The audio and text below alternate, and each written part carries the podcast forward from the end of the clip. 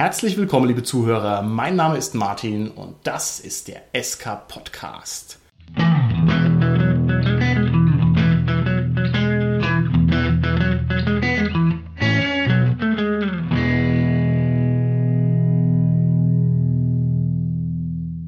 Wir reden heute über Kämpfe im Rollenspiel und mit mir im Studio sind meine lieben Gäste, der Gernot, der Carsten und der Holger. Hallo, hier ist der Gernot. Hallo, hier ist der Carsten. Ja, hallo, der Holger hier. Liebe Studiogäste, ich würde gerne von euch wissen, wie schaut das aus? Mögt ihr es, wenn im Rollenspiel ein Kampf abgehandelt wird? Ist es was für euch oder nicht? Aber natürlich, Kämpfe sind schon integraler Bestandteil von Rollenspielen.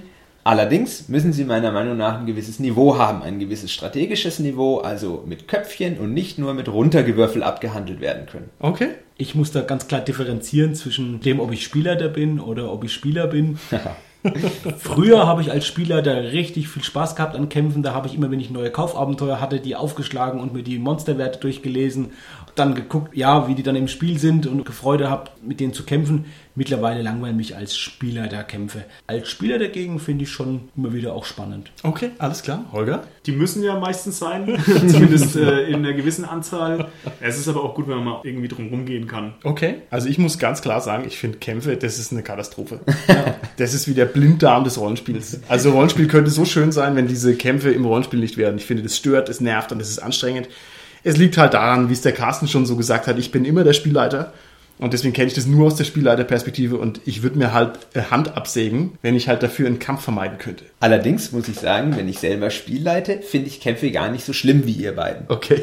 Okay. Es liegt natürlich daran, wie das Ganze aufgebaut ist. Okay. Allerdings können die auch für den Spielleiter interessant werden. Erzähl, wann ist es für dich interessant? Ja. Wann macht es dir Spaß als Spielleiter? Dann, wenn die Spieler auch ihren Grips einsetzen müssen. Es ist nicht so, hu, die Räuber springen aus dem Busch, würfelt Initiative, dann wird rumgewürfelt und dann hat irgendwer gewonnen. Das ist nämlich total langweilig. Okay. Aber zum Beispiel, wenn ich merke, oh je, ich werde von einer Übermacht bedrängt, ich muss mich mhm. zurückziehen und dann muss ich mich in einen Engpass fallen lassen, muss Gelände ausnutzen okay, okay. oder in der Gruppe richtig richtig synergetisch agieren. Das ist spaßig. Und wenn ich die Gruppe mit dieser Drohkulisse, die ich habe, wenn ich die dazu zwinge, so zu handeln, dann sehe ich auch, wie diese Rädchen im Kopf rattern. Ah, und das ist dann okay, natürlich okay. schön, weil dann hocke ich nämlich einfach als Spielleiter hinter meinem Bildschirm und grinse. Okay, super. Gehen wir noch ein bisschen mehr an den Speck ran.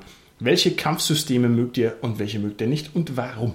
Ich finde das Kampfsystem vom ursprünglichen Deadlands sehr schön. Okay. Zwar sind Schusswaffen nicht ganz so tödlich, wie sie eigentlich wären, aber diese Lebenspunkte empfallen dort eigentlich, diese klassischen. Mein Körper ist unterteilt abstrakt in verschiedene Zonen und entsprechend dort kriege ich dann gewisse Wunden und kriege dann Blutungsschaden, wenn ich angeschossen werde. Und das finde ich gerade bei Deadlands sehr schön umgesetzt und außerdem hat man ja ein Kartendeck, das man anstelle der Initiative Würfe runterzieht und das mhm. sorgt immer wieder für Spannung, für Zufallselemente, aber du hast eben dann doch diesen strategischen Handlungsrahmen und damit ist es unterm Strich sehr gut gelungen. Okay, ich frage dich gleich direkt hinterher, das DSA-System, also wir sprechen jetzt immer noch über DSA 4 im weitesten Sinne, denn mhm. das ist uns am bekanntesten. Findest du das gut oder findest du das schwierig? Ich finde einen sehr guten Punkt am DSA-System, dass es optionale Sachen gibt, die ich hineinziehen kann, aber ignorieren kann, wenn ich möchte.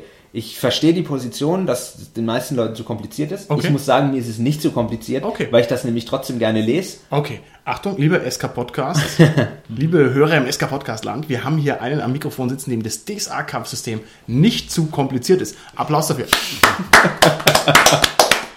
Carsten, wie schaut es bei dir aus? Was sind deine Lieblingskampfsysteme und welche magst du nicht so gerne? Ja, nicht so verwunderlich. Mein Lieblingskampfsystem ist das Basic Roleplaying System von Cthulhu. Das ist einfach schnell, es ist einfach, es ist realistisch. Das liebe ich. und ich verspreche hiermit, ich will das auch mal, und das kommt ja ursprünglich aus dem Fantasy-Rollenspiel von RuneQuest, und ich will das auf jeden Fall mal auch an dem Fantasy-System probieren. Habe ich noch nie gemacht, aber ich glaube, das funktioniert sicherlich auch sehr gut. Okay. Dagegen Schwarze Auge finde ich schon manchmal etwas anstrengend, weil es halt doch sehr lang dauert, die Kämpfe. okay, alles klar. Also ich nehme auch mal eins von den etwas allgemeineren Systemen, nämlich GURPS. Da finde ich auch, dass es nicht zu komplex ist. Viele Regeln sind eigentlich optional. Also man muss sie nicht mit reinnehmen, man kann es, um es ein bisschen realistischer zu machen, aber es ist noch gut managebar. Okay. Und weil der Carsten jetzt schon das Cthulhu angesprochen hat, ja. ich gebe zu, also es, es ist, es ist schnell und einfach vom Würfeln her her, aber es ist halt unfair dem Spieler gegenüber, so ein bisschen. Nur weil die Monster so stark sind. Ja, aber das, also das ist ja für mich auch Teil des Kampfsystems, Das finde ich. ist dann kein gescheiter Kampf, ich kann das schon verstehen. Ich ziehe mich mal hier auf die grüne Wiese zurück, ich sage nur was Gutes. Und zwar habe ich jetzt für mich neu entdeckt Savage Worlds, das Kampfsystem. Und das ist für mich ein regeltechnischer Frühling sozusagen. Das ist so cool, hammermäßig, schnell, flott, geht gut runter, ganz, ganz einfach und ganz klar. Und da werden wir auf alle Fälle auch noch drüber sprechen. Das finde ich jedenfalls ehrlich gut und ich bin ein totaler Kampfregelverweigerer, wenn ich ehrlich bin. Kann man da dann entsprechend gut strategische Kämpfe simulieren? Ich denke nicht. Ich denke, das ist nachrangig. Du hast strategische Optionen, aber das ist nicht der Schwerpunkt, sondern es ist einfach eine schnelle, schöne, spannende Combat Resolution. Das gefällt mir gut. Aber ich will es jetzt auch nicht im Detail so entfalten. Ich weiß nicht, ob es was für dich wäre, muss ich ganz ehrlich sagen. Ich habe vielleicht noch so ein System, was ich so zwischendrin sehe im Moment, das ist wirklich Splittermond. Das funktioniert viel, viel besser mit dem Tickleistensystem, muss ich sagen, wo man die Zeit quasi bei dem Kämpfen skaliert, als ich gedacht habe. Ich muss, glaube ich, noch ein bisschen mehr Erfahrung damit sammeln oder so, aber ich bin wirklich überrascht, wie gut es funktioniert. Es dauert zwar auch länger oder so, aber das favorisiere ich wirklich auch noch vom schwarzen Auge, weil ich sehr interessant finde bei dem Splittermond, dass quasi dieser Paradewert wegfällt und dadurch die Kämpfe einfach kürzer werden. Okay, super interessant. Jetzt mal ganz konkret. Hattet ihr in eurer bisherigen Rollenspielkarriere, die ja an Kämpfen nicht arm ist, einen besonders bemerkenswerten oder spannenden oder tollen oder katastrophalen Kampf, der hier euch auf der Zunge liegt, den ihr uns erzählen könntet? Ja, also ich hatte natürlich schon ein paar mehr Kämpfe, aber ich möchte einen einfachen herausheben eigentlich. Es war eine Zufallsbegegnung mit tatsächlicherweise sehr niedrigstufigen Charakteren in Midgard und wir sind in Alba auf eine Sumpfkrake gestoßen. Und zwar war das eine Zufallsbegegnung und die hat uns dermaßen vermöbelt und wir sind mit reinem Glück aus dieser Geschichte rausgekommen. Das war total dramatisch. Wir haben eigentlich keine Chance gehabt. Gleich waren die Ausdauerpunkte auf Null. Okay. Aber es war einfach wahnsinnig spannend, weil wir nicht damit gerechnet hatten, überrumpelt wurden. Und ja, das Ganze hat auch gar nicht richtig in die Geschichte gepasst. das war, ja, wie gesagt, Überraschungseffekt. Also ein Encounter, der cool war, ja? Ja, schon. Okay, sehr schön. Ich erinnere mich da an eine Runde Grimm. Das ist so ein Märchenrollenspiel, wo man Kinder spielt, die quasi dann in so eine Grimm-Märchenwelt kommen und da gegen so Monster bedroht werden, aber auch tatsächlich so ein bisschen die Welt beeinflussen können mit ihren Vorstellungen, die auch zaubern können. Und da haben wir gekämpft, auch gegen irgend so ein böses Monster. Und eine von unserer Runde, die hatte so ein Bully-Kit, also so ein kräftiges Kit, so den Schlägertyp, also ein Mädchen war das auch. und das war schon zu fortgeschrittener Stunde und die ist immer wieder eingeschlafen, die Spielerin. Und dann kam der Kampf und haben wir sie gebraucht. Dann haben wir sie immer geweckt, dann hat sie ihren Angriffswurf gewürfelt, hat sowas von exorbitant gut gewürfelt, hat das Monster hergeschwattet, dann bis sie wieder dran war, hat sie schon wieder die Augen zugehabt, dann wieder kurz angerüttelt, sie wieder, ah ja, und wieder gewürfelt und wieder so gut gewürfelt. Also das war einfach ein toller Kampf. Okay. Ich erzähle jetzt mal eine eher katastrophale Geschichte. Und zwar war das bei Cthulhu auch wieder. Und ich hatte nur eine Waffe, mit der mein Charakter erstmal gar nicht umgehen konnte. Und ja, dann habe ich auch noch einen Fehlschlag gewürfelt und mir quasi selber den Kopf abgetrennt. erste, erste Kampfaktion war auch gleichzeitig die letzte Kampfaktion. So ist Cthulhu, meine Damen und Herren, das ist es. Also bei mir ist es schwierig. Ich kann vielleicht nur eine indirekte Sache erzählen, was ich bemerkenswert fand, vor allem im Rückblick. Und zwar aus der Morgendämmerung meines Rollenspiels, als so die DSA-Abenteuer in der Schulklasse rumgegangen sind. Und da hat also einer, der war der Spielleiter, der musste dann das Abenteuer vorbereiten und hat er das Abenteuer mitgebracht, der Zorn des Bären. Und man muss eben sich mit dem namensgebenden Bären irgendwie auseinandersetzen. Und da steht dann da so sein Statblock drin und da steht dann Lebenspunkte unendlich. Und dann hat er das so rumgezeigt und gesagt, haha, schau mal, den müsst ihr fertig machen, Lebenspunkte unendlich. Und ich weiß noch genau, dass das ein Riesenaufreger war. Und er hat gesagt, boah, Betrug, das geht ja gar nicht und so weiter und so fort. Natürlich totaler Blödsinn, das musste man halt irgendwie über den Plot lösen, aber ich weiß noch genau, dass das ein echter Stressor war. Wie soll man den fertig machen? Unendlich viele Lebenspunkte. Genau sowas ist eigentlich toll. Ich kenne da auch noch eine Rollenspielbegebenheit, da mussten wir gegen einen Golem kämpfen. Und diesen Golem, den konnten wir auf herkömmliche Weise dann eben nicht besiegen. Und dann ist das Ganze eben eingebettet in eine Umgebung, wo du ihn dann irgendwie von einem Felsen runterlocken musst. Und dann ist es eigentlich total spannend. Das sind dann nämlich Kämpfe, die eben nicht so nach Regelbuch linear ablaufen, Okay. sondern die wirklich mal was Besonderes sind. Und das ist es wirklich wert. Okay, schön. Ich nehme hier den Ball gleich mal auf und würde einfach mal die Frage in die Runde stellen, wann sind denn Kämpfe überhaupt gute Kämpfe? Was gibt es da für qualitative Aspekte? Für mich vor allem, wenn die eine Herausforderung darstellen und wenn die nicht was Beiläufiges sind, was man halt einfach macht, sondern wenn für die Charaktere, für die Helden das wirklich eine Herausforderung ist und wenn es eine Leistung ist, diesen Kampf zu gewinnen, den Gegner zu bezwingen. Und das ist halt für mich auch, finde ich, die Kunst als Spielleiter, das so hinzukriegen. Dass das halt wirklich eine Herausforderung ist, aber dass es nicht was ist, wo halt ein Kampf ist und danach alle Spielercharaktere halt gestorben sind. Das, Okay, Also, okay. Also die Justierung. Meinst du, Genau, dass die gut ja, justiert ja. ist? Da muss ich gleich mal reingrätschen als Sandboxer. Ich finde durchaus, dass wenn man eine Welt aufbaut, dass es dort Gegner gibt, die dem Spieler wahnsinnig überlegen sind, weil diese in, real in der Welt existieren. Und wenn die Spieler sich mit diesen anlegen, dann werden sie weggefegt. Mit Ja. einer hohen Wahrscheinlichkeit. Das finde ich an Kämpfen auch wichtig, dass sie in Anführungszeichen in einen realistischen Rahmen eingebettet sind. Genau, das ist sozusagen der in meinen Augen unlösbare Widerspruch zwischen Gamismus und Simulationismus. Mhm. Denn entweder ich sage, es ist spielerisch interessant, das wäre die Position vom Carsten, oder es ist pseudo-realistisch, also der Drache ist halt der Drache. Ja. Und ich weiß nicht, ob man das überhaupt zusammenkriegt. Und wenn ich ganz ehrlich bin, pff, Ich denke, ein Kompromiss daraus ist, dass ich sage, okay, es gibt Fort Knox, das ist super schwer bewacht, da komme ich nicht rein oder da komme ich mit einer sehr geringen Wahrscheinlichkeit nur rein. Aber dann gibt es eben doch einen kleinen Handlungsrahmen, in dem die Spieler sich befinden und dort sind dann eben angemessene Herausforderungen. Das kann durchaus meiner Meinung nach einen Kompromiss geben. Damit wirst du niemals Okay. das eine oder das andere voll erreichen, aber eben das Optimum. okay, ich frage ganz schnell den Holger als unbeteiligten Dritten, also was jetzt im Kampf, was gefällt dir besser? Gamismus oder Simulationismus? Ich muss wieder den Weg des Feiglings wählen. Ich, äh, eine gute Mischung aus beiden. Das geht nicht, das schließt sich aus. Entweder der Drache skaliert runter, Ach, so meinst du das? Also Oder der Drache ist der Drache. übersetzen. Hm. Simulationismus, wenn du das so sagst, dass dann der Drache unbesiegbar ist. Okay, ja, Quasi. einverstanden, gut. Ein weiterer Punkt, der mir wichtig ist, es kam so ein bisschen was, was du gesagt hast, Gernot, dabei raus, ist, dass ich es schaffe, als Spielleiter zu vermitteln, dass das nicht eben was ist, was nur auf der Ebene der Würfelzahlen stattfindet, Ja, ja. sondern dass ich quasi das in eine erfahrbare narrative Form bringe Okay. für die Spieler, beziehungsweise dann eben auch für die Helden, für ihre Charaktere. Da finde ich einen schönen Tipp, den ich von einem Freund bekommen habe, der immer gesagt hat, jede Aktion, gerade auch eines Charakters, muss einen Effekt haben. Also, der Spieler würfelt seine Attacke und die misslingt. Und dann nicht, dass der Spieler dann einfach sagt, naja gut, deine Attacke ist jetzt misslungen, sondern dass er sagt, ja, du holst mit deinem Schwert aus und willst den gerade treffen, aber so schrammst leicht an der Schulter vorbei und siehst noch die Scharte, die du da hast, aber bist da abgerutscht und Okay. jetzt holt er aus. Also, um das so reinzubringen Ja, quasi ja, in ja. den Kampf. Finde ich besser als sagen, oh ja, gut, Parade, war daneben, jetzt würfelt er immer, oh, der trifft dich, okay, du daneben nimmst drei Schadenspunkte, dann wird es zu abstrakt. Okay, das wäre dann für mein Gefühl so eine Art Aufrechterhaltung der Immersion. Also dass Auf quasi jeden Fall.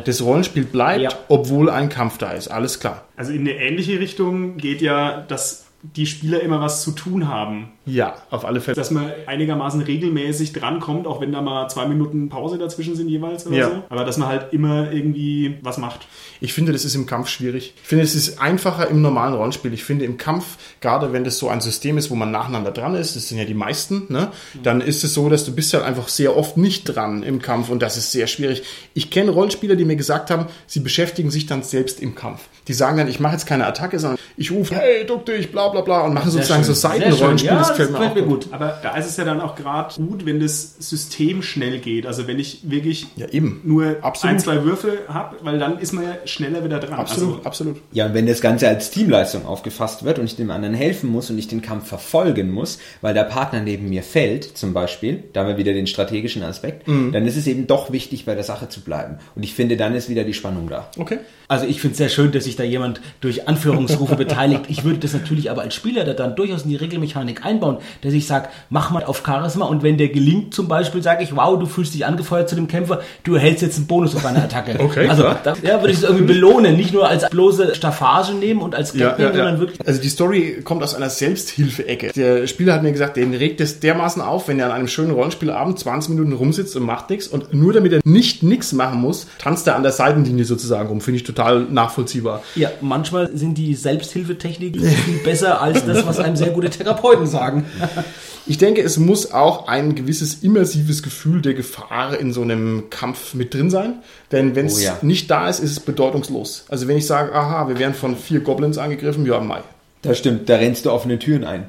Ich bin ja eh der Verfechter, dass durchaus ein Charakter sterben können sollte.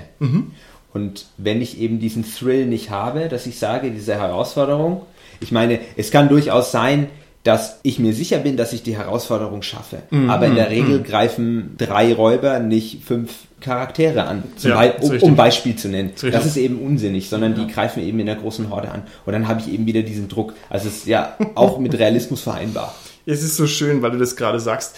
Bei ganz vielen Abenteuermodulen steht dann drin, Anzahl der Helden plus ein Räuber greift an. Und da sieht man halt schon, wie das alles so getrickst und gehandwedelt ist und ah.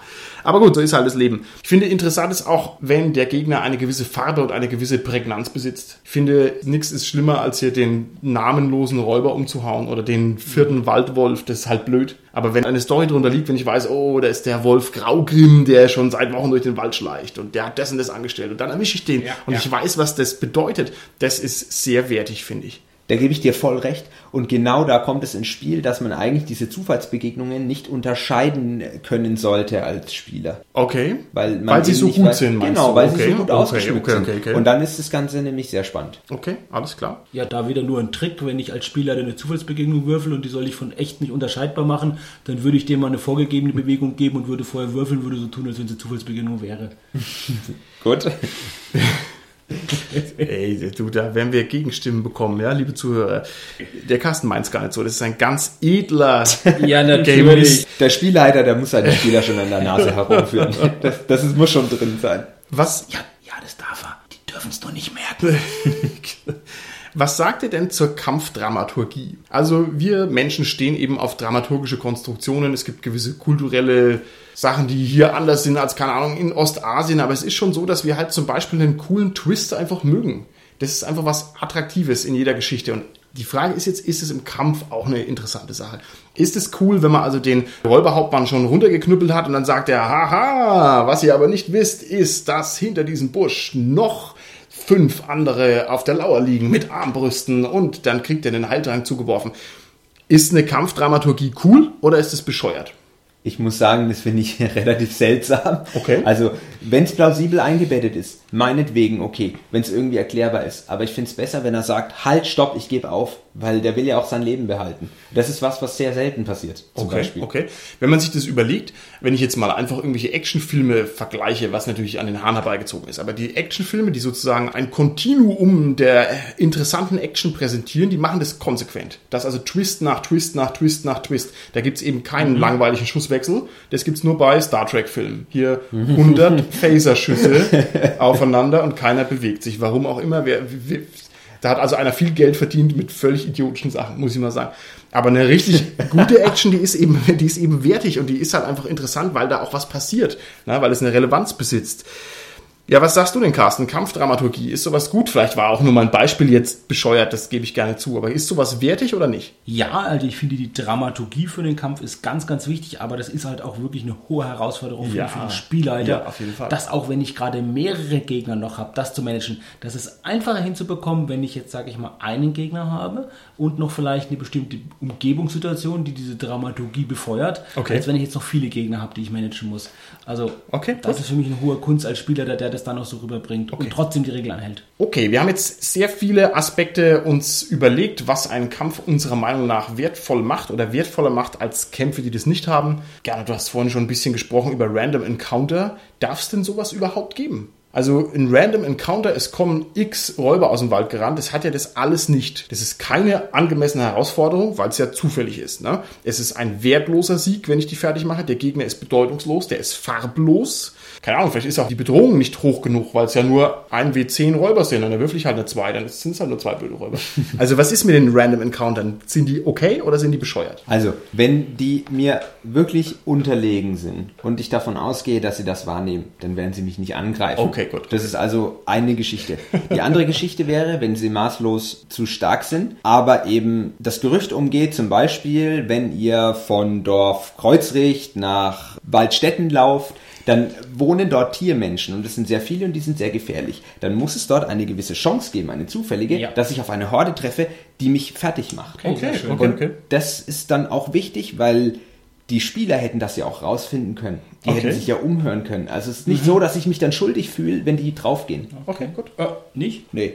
Nur ein bisschen. Ne? Ein bisschen, ja, natürlich. Was Angst vor dir als Spieler, der Gernot. Nein, ich mache jetzt hier auf hart. Natürlich, mir tut's dann leid, aber ich muss dann den Prinzipien treu bleiben. Es, es tut mir ja mehr weh als euch.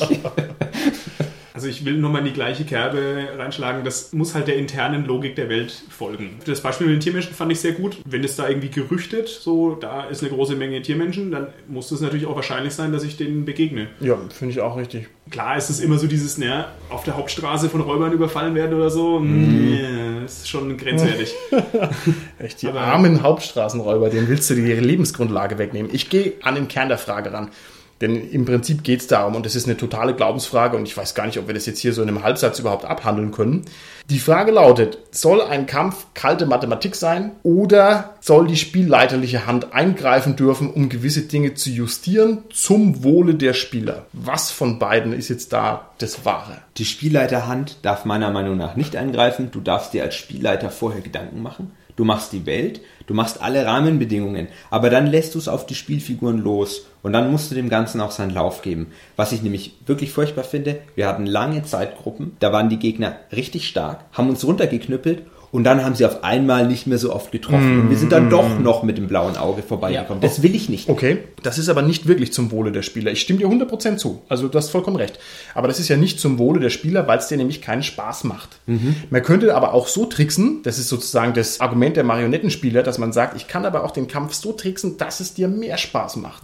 okay, ja? gut. Aber, aber zwar ehrlich mehr Spaß. Nicht nur, dass du dann sagst, öh, das war ja getrickst wie blöd, sondern sagst du, cool, das war ja besser. Was sagst du denn dazu? Um darauf zu antworten, das finde ich total legitim, wenn die Spieler und der Spielleiter damit alle einverstanden sind. Ich glaube nicht, okay, okay. dass es das ist, was ich möchte, okay. aber ich kann mir sehr gut vorstellen, dass es sehr vielen Leuten Spaß macht und das ist dann natürlich gut. Okay, alles klar. Also wenn der der Spieler der trickst, dann sollten es die Spieler eben nicht merken, um diese Immersion aufrechtzuerhalten. Und mhm. zwar nicht die Immersion von ja, der ja. Welt, sondern jetzt die Immersion des Spieles letztendlich durch meine Aktion, durch das, was ich gemacht habe, das zu bewirken, was jetzt im Spiel passiert. Auch auf einer mathematischen Ebene, ja. Aber trotzdem, dass ich als Spieler das Gefühl habe, ich mache das. Ich glaube, ich habe schon mal gebracht, aber an der Stelle, ich muss nochmal das Beispiel bringen von D&D 4. Ich habe ein Abenteuer D&D 4 gespielt mit Battlemap und das war eine reine Simulation. Und das Schwierige dabei finde ich, das war für mich einfach wie ein Skirmish-System. Mhm. Und da ist für mich das Schwierige, wenn ich ein Skirmish-System spiele, wir jetzt sagen, wir machen jetzt gegeneinander ein Skirmish-System. Mhm. Ich versuche so gut zu spielen, wie es geht und versuche gegen euch zu gewinnen. Mhm. Und ich nehme alle regeltechnischen Möglichkeiten, die ich habe, um das Optimum rauszuholen, um das zu gewinnen. Und genau das mache ich aber nicht als Spielleiter. Und da sehe ich von dem System her die große Schwierigkeit oder von Systemen, die ähnlich gestrickt sind. Also es gibt den theoretischen Ansatz, das ist der Ars-Ansatz, wenn ich ihn denn richtig verstanden habe, bitte Asche auf mein Haupt, wenn es nicht so ist. Der würde sagen, alle beteiligten Spielparteien müssen ihr Bestes geben, sonst ist alles Humbug und alles ist Blödsinn.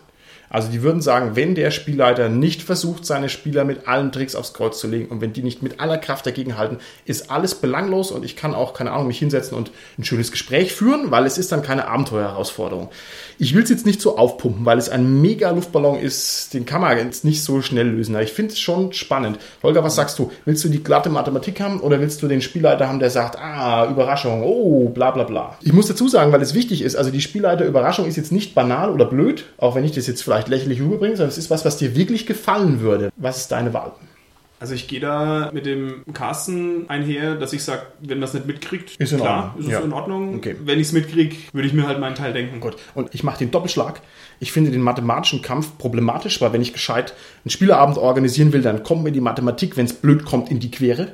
Und ich finde aber den gestellten Kampf ebenfalls problematisch, weil dann verliert er total an Wert. Das ist ja dann witzlos. Das heißt, ich finde den Kampf einfach generell blöd. Wie man es auch macht. Ich finde beide Varianten unbefriedigend vielleicht nochmal, um auf das zurückzukommen, gar nicht, was du gesagt hast, damit halt der Spieler auch nicht merkt, dass er getrickst wird. Dein Beispiel, der sagt, er war dann ziemlich unten von der Lebensenergie und auf einmal haben die Monster dann sich auf untypischer Weise anders verhalten. Ist es natürlich so, dass ich als Spieler der sehr genau die Lebenspunkte von den Charakteren insbesondere im Kopf haben muss, dass ich die sehen muss. Wenn ich hergehe und dann nochmal nachfragen muss, ein Spieler sagt mal, wie viel hast du jetzt eigentlich noch Lebenspunkte? Ach, nur noch fünf. Naja, okay. Und dann auf einmal, ja, ja, ja.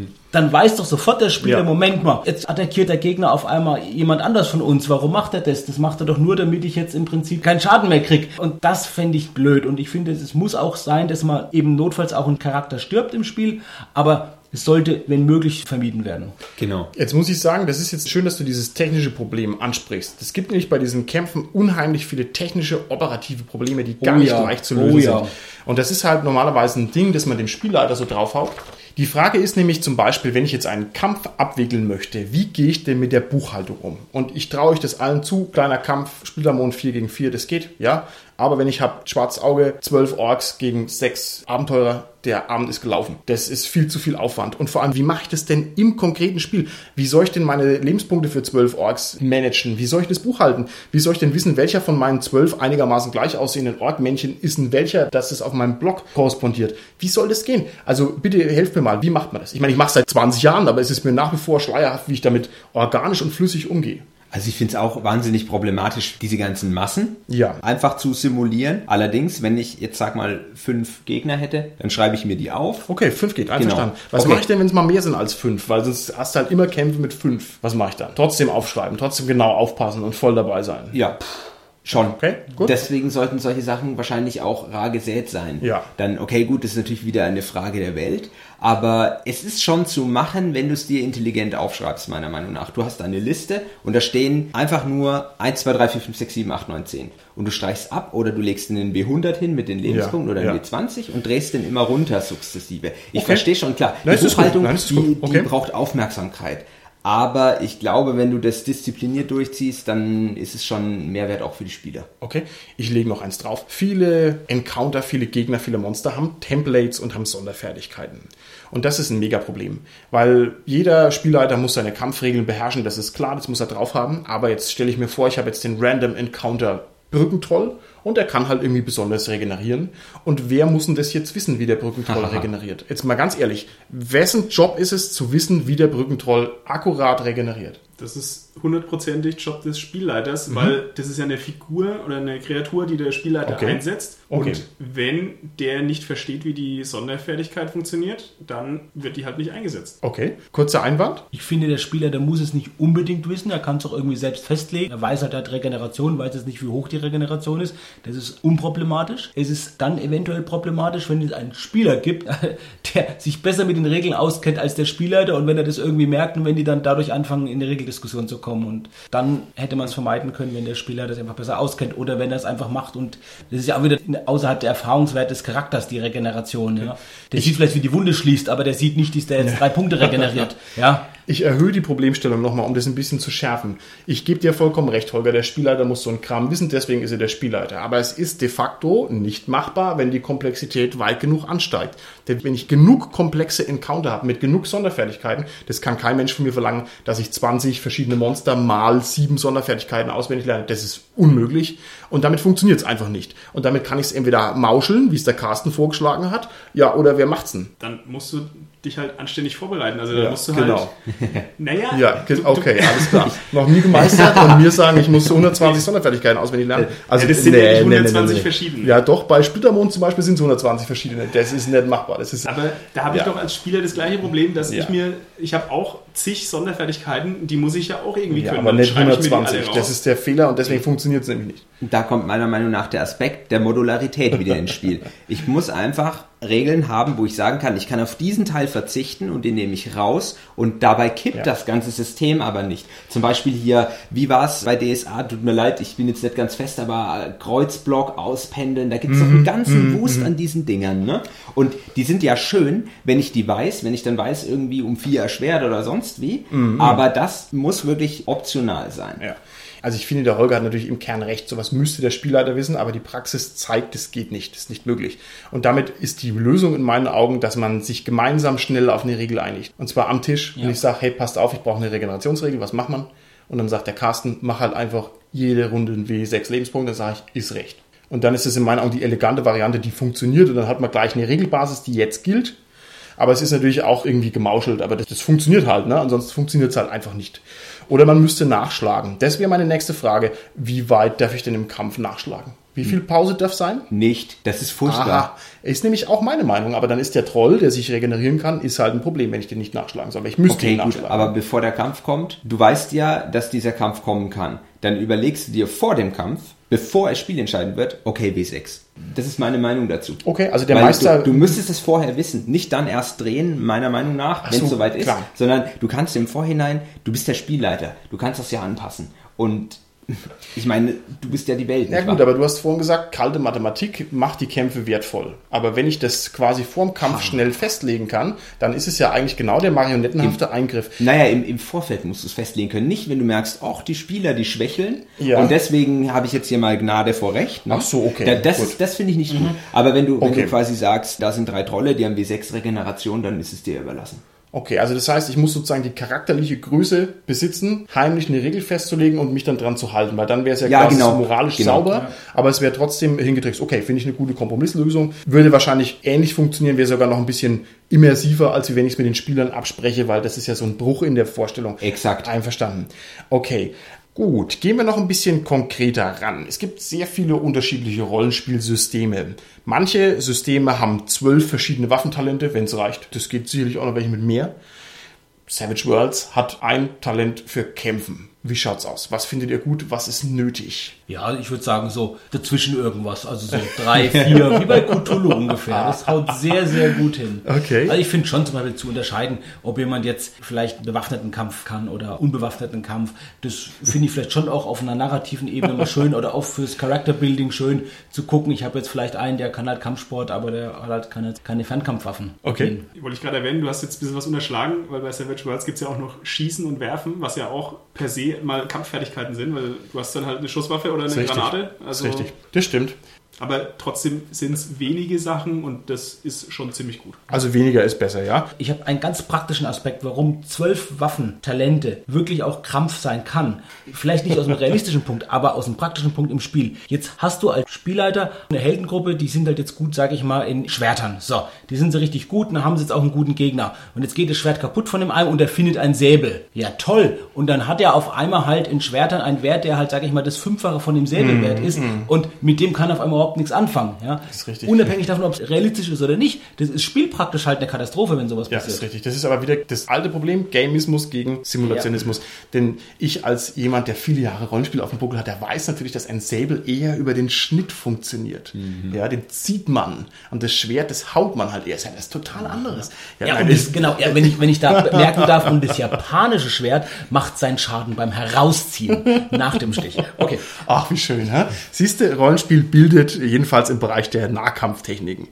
Okay, weiter geht's. Wie simuliere ich denn sinnvoll Schaden und Schmerzen? Was ist denn da eine gute Lösung? Meiner Meinung nach nicht über die Lebenspunkte, Okay. auch wenn die sehr oft Anwendung finden, sondern eher über so ein Zonenschadenmodell. Okay. Ich bin ja sowieso eher der Verfechter von Kämpfen, wo man ein bisschen auf dem Zahnfleisch geht. Okay. Weil wenn man sich jetzt realistisch anguckt, wenn man früher mal im Kampf von einem Schwert getroffen wurde, dann war der Kampf in der Regel vorbei. Okay. Und ich finde es schön, wenn sich sowas ähnliches auch widerspiegelt. Dass ich dann sage, okay, ich schlage dich, oh, verdammt, zwei Wunden hier im Schlüsselbein, dann bist du weg. Mhm. Das ist so. Da musst du nicht unbedingt tot sein, aber du kämpfst auf jeden Fall nicht mehr. Okay. Vielleicht ein bisschen relativiert, was du gesagt hast. Ich stimme aber völlig überein mit dir, Gernot.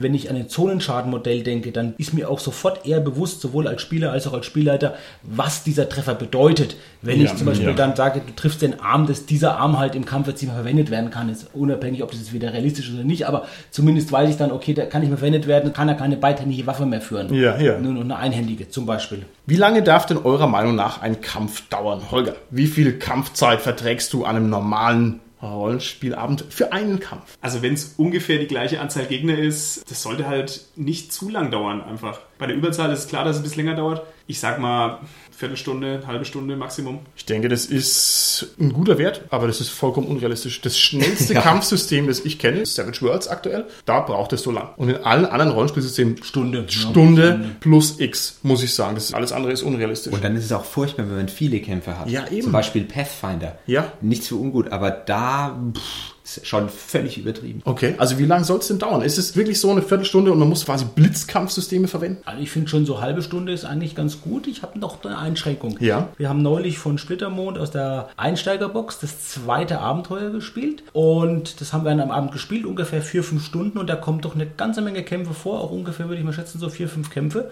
und wir haben nicht nur gekämpft. Mhm. Okay, also okay, sauber, Das gut. war und auch alle anderen Sachen, die gingen doch relativ schnell, erfreulicherweise. Okay, alles klar. Stelle ich gleich die Anschlussfrage. Wie viele Kämpfe verträgt denn ein Rollenspielabend? Was macht ein Bock? Einer, zwei, fünf oder Dauerkampf? Auf keinen Fall fünf, meiner Meinung nach. Also entweder ein großer oder maximal zwei, Aber dann ist es auch wieder schön, wenn mal kein Kampf vorkommt, Ja. dann freut man Ja. sich auf den nächsten oder sonst wie. Also, dass es wieder einen besonderen Status hat, weil eben, wenn es wie meiner Meinung nach oft bei D&D-basierten Systemen, Verzeihung, liebe Hörer, ist es eben so, dass der Kampf meiner Meinung nach öfter im Vordergrund steht. Und dann Ja. gibt es da sehr, sehr viele, das nutzt sich so ab, das wird so öde, da hat man dann keine Lust mehr drauf. Vielleicht haben wir auch einfach nur die falschen Rollenspielrunden, das kann auch echt sein. In meiner Erfahrung wird gerne und viel gekämpft, die Leute mögen das gerne. Und ich kann mir auch vorstellen, wenn man rumhockt und hat fünf Mann, die voll Bock haben auf diese ganzen Sonderregeln und die wollen das auch machen, ich kann mir auch vorstellen, dass das eine echt tolle Erfahrung ist. Es entspricht allerdings nicht meiner persönlichen Rollenspielrealität, muss ich sagen. Also ich habe diese Gruppen einfach so nicht. Und vielleicht liegt es auch an mir. Ich habe da viel Mitspracherecht als Spielleiter meistens. Naja, weiß ich auch nicht. Okay. Wie viel Getrickse ist denn legitim, um Kämpfe zu vermeiden? Das ist jetzt die schmutzige Praxis. Ja, also ich bin jetzt der Spielleiter und ich denke mir, äh, bloß keinen zweiten Kampf mehr. Es ist schon 9 Uhr. Uah, wenn jetzt noch ein Kampf ist, ist dann ist jetzt- mein Freitag kaputt. Kein Kampf mehr. Aber das ist jetzt clevere Frage von dir, weil wir haben ja über Getrickse geredet, um den Kampf zu manipulieren. Und jetzt kommst du noch mit Getrickse, damit es gar nicht zum Kampf kommt. Ja, ist das okay oder ist das bescheuert? Kann ich sagen, okay, die Räuber laufen versehentlich an euch vorbei, weil ich jetzt bloß keinen Räuberkampf mehr haben will? Darf ich darauf antworten? Gerne. Das ist nicht okay. In, in meiner Welt ist das nicht okay. Ich habe dich betrogen um den Räuberkampf. Ich verstehe es absolut. Ne? Es geht ja nicht um mich, es geht um deine eigene Integrität Ja, für, ja. von meiner Warte aus. Ja, ja. Also meiner Meinung nach muss man dann sagen, sorry Leute, Cut für heute. Okay, machen wir halt noch was anderes Witziges. Okay. Das Problem, was ich da sehe, ist, wenn du sagst, naja, die Räuber laufen an euch vorbei, dann sage ich als Spieler, na, Ich lauf den rufe. Räubern hinterher. Sehr schön. Also, Oh, nein, nein, also das ist zumindest eine realistische Ich Möglichkeit. muss aus meinem finstersten Innersten muss ich noch hier was erzählen. Und zwar habe ich mal einem Kämpferspieler, der also genauso einen Krieger gespielt hat mit allen Sonderfertigkeiten und der wollte immer zu kämpfen und dann habe ich den mal in einen Dungeon reingesteckt und habe dem 42 Gegner hintereinander geschickt. Wir haben von 19 Uhr bis 21 Uhr 15 haben wir nur Kämpfe ausgewürfelt und dann hat er danach gesagt, okay, er hat seine Lektion gelernt. Okay. Und dabei wollte ich das gar nicht so, also ich wollte nicht, dass er seine Lektion lernt, ich wollte einfach nur sagen, okay, du willst kämpfen, dann kämpfen wir halt. Sollte man nicht machen. Entschuldigung, Entschuldigung. Vielleicht noch ein Lösungsvorschlag für die Geschichte mit den Räubern, die ich als Spieler da gerne umgehen würde. Es ist doch ganz einfach, eine Konfrontation zu machen, dass die Räuber die Charaktere stellen und den Charakteren da, bevor der Kampf losgeht, die Möglichkeit zu geben, diesen Kampf zum Beispiel anders zu lösen. Das hatte ich schon, dass die Charaktere halt sehr selbstbewusst den Räubern gegenübertreten und vielleicht die Räuber auf einmal Angst von denen bekommen und dann zurückweichen, Ja, einfach durch gutes Rollenspiel. Und das ist auch eine super Szene. Ja. Und an so einer Szene, sage ich immer, haben die Spieler oft sogar mehr Spaß, als wenn sie die jetzt im Kampf besiegt hätten. Wenn sie sehen, es geht auch einfacher, leichter und die haben trotzdem das Gefühl von Macht, dass sie was bewirken können. Okay, super, finde ich gut. Gehen wir noch ein bisschen in den Bereich Praxistipps. Habt ihr ein paar gute Vorschläge für unsere Hörer, wie man Kämpfe aufwerten und verbessern kann? Vielleicht beschleunigen, weil das ist ja immer das Problem. Also ich spiele ja sehr gerne mit Props und also gerade für Cthulhu, was ich sehr gerne mache, ist zum Beispiel den einfach eine, wirklich eine Spielzeugpistole in die Hand zu drücken und da muss ja keiner würfeln irgendwie und es geht viel, viel schneller, was die dann damit machen und es einfach dann auszuspielen. Wenn Zombies kommen, faule Eier auf den Tisch stellen. Ich wollte es gerade sagen. Der Nerfgun durchs Zimmer schießen und den Treffer sozusagen richtig simulieren, das ist echter Simulationismus. Gut, weitere Tipps? Was kann man noch machen für gute Kämpfe? Gerne, du kämpfst gern. Also Musik hilft, würde ich sagen. Okay. Vor allen Dingen, weil das wieder den Spannungsbogen aufbauen kann. Wenn du von seichtem Hintergrundgedudel in etwas engagierteres, flotteres reinkommst, Okay. dass die Spieler dann gleich wissen, okay, hier passiert was. Okay, super.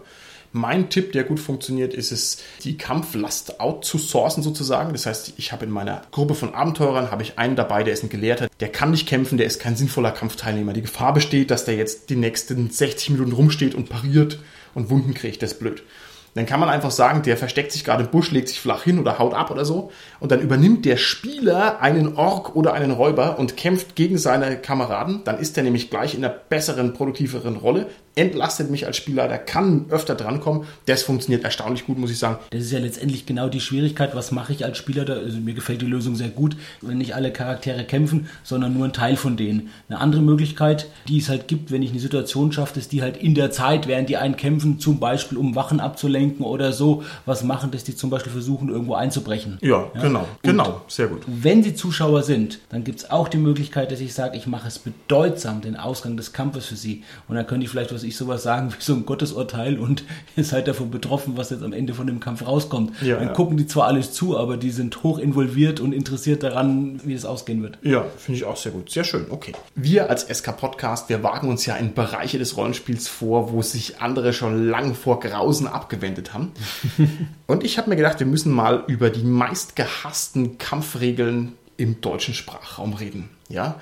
Und das sind in meinen Augen die Ausdauerregeln beim schwarzen Auge. Und ich denke, da werde ich also jetzt viele erleichterte Seufzer an den Empfangsgeräten erzeugen, weil es nämlich die Wahrheit ist. Es ist so, egal wo man hinkommt und man fragt, ja, spielt ihr, was spielt ihr hier? Ah, DSA, interessant, oh, Kämpfe und so weiter. Gibt es da Ausdauerregeln überhaupt? Gibt es da welche? Schön, dass du das gar nicht Ja. kennst, weil es das erste ist, was quasi dem zum Opfer fällt. Und die zweite Regelung in meinen Augen, die ebenfalls wirklich von jedem gehasst wird, das sind die Distanzklassen. Das war ein eleganter Versuch, das zu modellieren und zu simulieren, aber wer das einmal gemacht hat, Dolchkämpfer gegen Pikenkämpfer, und dann macht der eine, ich gehe einen Schritt zurück, ich gehe einen Schritt nach, ich gehe wieder einen Schritt zurück, ich gehe einen Schritt nach, Attacke Parade, Attacke Parade, Attacke Parade, Attacke Parade. Der geht danach in die Besenkammer und hängt sich Hey. auf. Weil es einfach echt zu verrückt ist und halt überhaupt keinen Spaß macht. Und ich würde gerne von euch wissen, wie gehe ich denn mit solchen Regeln um? Jetzt erzähl mir bitte nochmal, was es da mit der Aufdauer auf sich hat. Das habe ich noch nicht verstanden, genau, mit der Ausdauer Auge. Es gibt eine Ausdauer, das ist sozusagen eine sekundäre Lebensenergie. Das heißt, ich Jawohl. muss meine Lebenspunkte nicht nur runterklopfen, sondern ich habe auch noch die Möglichkeit, bestimmte Dinge zu tun oder Ausdauer zu verlieren. Und wenn ich da zu wenig Ausdauerpunkte habe, falle ich halt um, weil ich so schlapp bin. Das Problem ist, das verdoppelt die Buchhaltung und hat aber keinen spielerischen Mehrwert. Also du meintest das, was Midgard schon in der ersten Auflage hatte, was jetzt bei DSA scheinbar der vierten dann enthalten ist. Lieber Carsten, wir wissen nicht, was 1821 Midgard für Regeln hatte. Da müssen wir dir jetzt einfach mal glauben. Ja, aber das hast du ganz bestimmt auch. Bitte, ihr müsst mir da jetzt interpretatorisch helfen. Das kann doch nicht wahr sein, dass eine Kampfregel da ist, die von allen gehasst wird. Was heißt denn das? Wenn ich jetzt recht gewickelt bin, gibt's ja vier Distanzklassen in DSA. Das richtig? kann sein, das kann sein, ja. Und vier finde ich übertrieben. Aber das Prinzip der Distanzklasse finde ich eigentlich ganz charmant, weil es erlaubt mir wieder eine Taktik, dass ich sage, okay, pass auf, einer steht vorne, der hat Schwert und Schild oder wie auch immer, irgendwas und Schild. und der mit okay. dem Speer steht hinter ihm, kann aber am Kampf teilnehmen. Auf Okay, gut Deutsch. okay. Das ist einmal gut. Oder ich kontrolliere eben ein Feld und ich sage weg, weg, weg. Und der Gegner kommt eben erstmal nicht an mich ran und ich kann ihm erstmal eine mitgeben, bevor er da ist. Das finde ich von der Idee her schon charmant und wichtig. Allerdings kann man wie alles auch wieder das übertreiben mit vier verschiedenen. Also wie gesagt, ich glaube, es gibt irgendwie Handgemenge, Mittel oder wie auch immer, Weit und Pike oder irgend sowas. Es ist halt Simulationismus. Ich meine, ist ja okay. Dann ist es ja auch realistisch, dass halt eine lange Waffe weiter ist, aber es nervt halt voll. Ich, Naja, also, ich muss halt den Grad des Ganzen auch festlegen und ich kann sagen, nah und weit. Und das ist vielleicht, vielleicht der richtige Weg. Also das Gemeine ist an der ganzen Frage, deswegen stelle ich die auch so. An dieser Ausdauer hängt halt noch mehr dran. Ich möchte jetzt nicht in die Regeldetails abgleiten, ist auch uninteressant für jeden Hörer. Es ist nur so, wenn ich auf die Ausdauer verzichte, kann ich halt andere Regelmechanismen nicht so oder nicht voll nutzen. Das heißt, die muss ich dann ebenfalls streichen, weil die sich dran aufhängen. Und damit ist halt dieses Problem sehr viel größer. Also lieber Holger, du bist jetzt der Spielleiter, ja? Und was machst du jetzt? Was, genau, was, du bist der Spielleiter. nicht- Stopp, du brauchst was, nicht- was leidest du jetzt, Holger? genau. Du leitest Auf jeden jetzt Fall nicht DSA. Doch, du leitest jetzt DSA, du brauchst nicht zu erbleichen. Ich möchte von dir wissen, wie gehst du denn jetzt damit um? Es gibt also den Regelkomplex Ausdauer, da hängt viel dran und alle hassen's. Was machst du damit? Also ich würde es vorher mal testen, inwieweit es das Spiel verlängert oder den Kampf verlängert und wahrscheinlich dann weglassen. Aber das gibt Sonderpunkte, das ist der empirische Weg, das finde ich schon mal sehr gut. Dann würde ich vielleicht gerne zum Ausklang unserer Folge noch eine letzte Frage an unsere Zuhörer stellen. Und zwar wüsste ich gerne, welches Kampfregelsystem euch denn gut gefällt, weil wir da schlicht und ergreifend gerne noch Tipps entgegennehmen, denn es ist einfach so komplex und man muss sich da so einarbeiten. Also wenn da jemand sagen kann, dessen, das ist cool, das muss man sich anschauen. Ich glaube, Fate liegt noch vor uns, das haben wir noch nicht so ganz geschnallt. Also da sind wir für Tipps dankbar und hören uns auch gerne mal ein paar Vorschläge an. Ja? Genau. Okay, dann sind wir an der Stelle raus aus der Folge. Bis zum nächsten Mal. Tschüssi. Ciao. Tschüss. Tschüss.